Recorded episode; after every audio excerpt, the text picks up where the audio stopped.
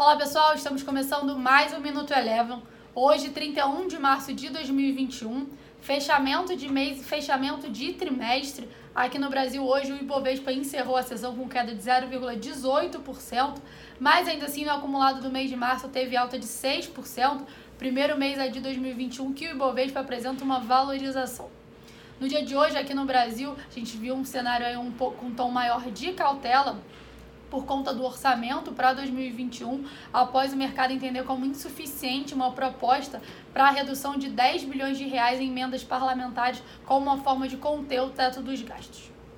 Hoje, destaque de alta ficou por conta da Equatorial, subiu 8,4% após a companhia vencer o leilão de privatização de uma distribuidora de energia elétrica.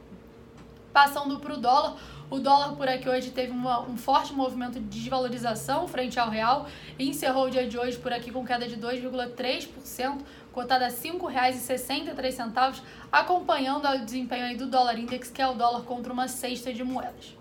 Passando agora para os Estados Unidos, por lá as bolsas encerraram sem um viés único. O Dow Jones, que vinha aí é, recentemente, tinha tido seu recorde de fechamento renovado, hoje passou por um movimento de realização de lucros. No entanto, o Nasdaq e o S&P 500 tiveram um dia de alta. O S&P 500 encerrou o dia de hoje com valorização de 0,36%. Lá nos Estados Unidos, hoje pela manhã, foi divulgada a pesquisa DP, que é uma prévia do payroll, que vai ser divulgado na sexta-feira agora. Esse dado veio um pouco abaixo do que era esperado, com uma criação de 517 mil postos de trabalho no mercado privado. Ainda nos Estados Unidos, os investidores seguem aguardando maiores detalhes sobre o plano de infraestrutura do presidente Joe Biden, que deve ser anunciado em breve e que pode trazer aí novidades a respeito do aumento da inflação e do crescimento da economia.